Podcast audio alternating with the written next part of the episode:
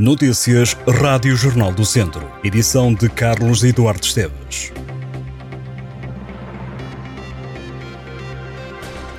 A Câmara de Viseu vai abrir um inquérito interno para apurar as circunstâncias em que ocorreu a morte de um trabalhador que estava a cortar uma árvore em Rio de Loba.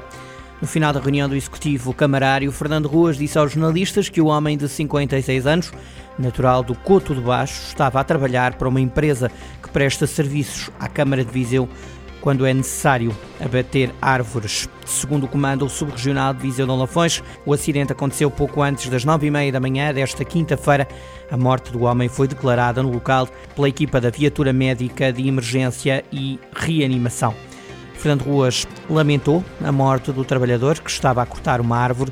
Acrescentou à autarca que o município já enviou uma psicóloga para prestar apoio aos colegas e aos familiares da vítima.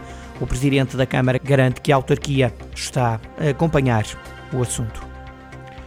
Autarcas empresários da região de Viseu estão preocupados com os atrasos que podem vir a sofrer projetos como a construção da nova barragem de Fagilde ou a duplicação do IP3 na sequência da crise política que se instalou com a admissão do primeiro-ministro, que está a ser investigado pela Justiça.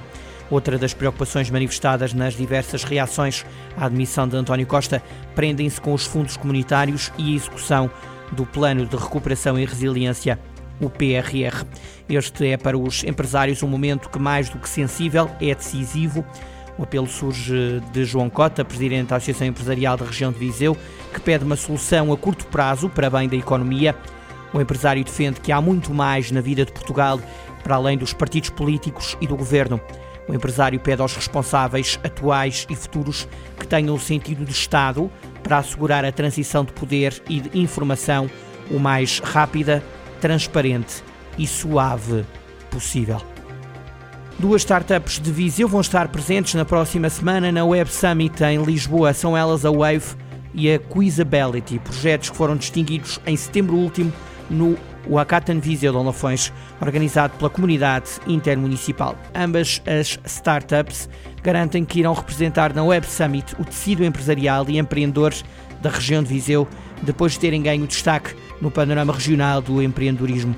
Os dois projetos encaram a participação num dos principais eventos tecnológicos mundiais como uma plataforma única para apresentarem as inovações a nível global.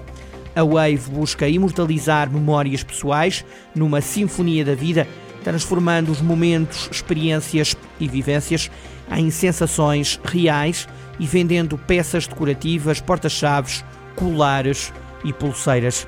Já a Quizability criou uma plataforma voltada para o ensino da sustentabilidade, desenvolvendo uma ferramenta de apoio à aprendizagem dos tópicos do desenvolvimento sustentável.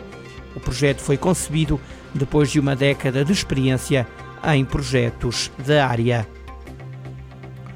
O guarda-redes de Viseu, Diogo Ferreira, é um dos convocados de Portugal para o primeiro apuramento do Campeonato da Europa. O grupo de trabalho que estará às ordens do selecionador nacional de sub-17, João Santos, vai reunir-se a partir desta sexta-feira em Rio Maior. A equipa das esquinas vai fazer 10 treinos e tem três jogos pela frente. O primeiro é contra a Albânia, no Estádio Municipal de Rio Maior, na próxima quarta-feira. Em declarações à comunicação da Federação Portuguesa de Futebol, em outubro, quando participava no torneio preparatório da UEFA, Diogo Ferreira afirmou que trabalha para um dia ser opção na equipa principal de Portugal. Diogo Ferreira foi titular no jogo frente aos Países Baixos, que valeu à equipa das esquinas a vitória no torneio preparatório da UEFA. A Associação Desportiva de Sátão lidera a taça Fair Play da Associação de Futebol de Viseu. A equipa satense tem 161 pontos, mais 12 do que o Canas de Senhorim, que aparece em segundo lugar. Em terceiro lugar surge o Oliveira de Frades, com 147 pontos, mais um do que o Val Açores. O top 5 é fechado com o Nunes Pereira. Este é um ranking promovido pela Associação de Futebol de Viseu, que reconhece atitudes de bom comportamento em campo, no futebol e no futsal. Na primeira distrital, o Silgueiros é o líder da taça Fair Play. Olhando para o escalão de sub-23, a Sampedrense tem 58 pontos e está em primeiro lugar. No futebol de sub-18, os viriados estão em primeiro lugar. No futsal masculino, a Japtabuaço é a líder. No futsal feminino, o Sinfãs está no primeiro posto. Todas as equipas entram no ranking de fair play com 5 pontos por cada jogo que farão no respectivo campeonato. O objetivo é não os perder. Há sanções a jogadores, dirigentes, treinadores, médicos, massagistas, e outros agentes desportivos e também aos clubes podem perder-se pontos, entre outras causas, devido à exibição de cartões amarelos ou suspensão dos jogadores. Em sentido contrário, há pontuação somada para as equipas que vencerem cartões brancos.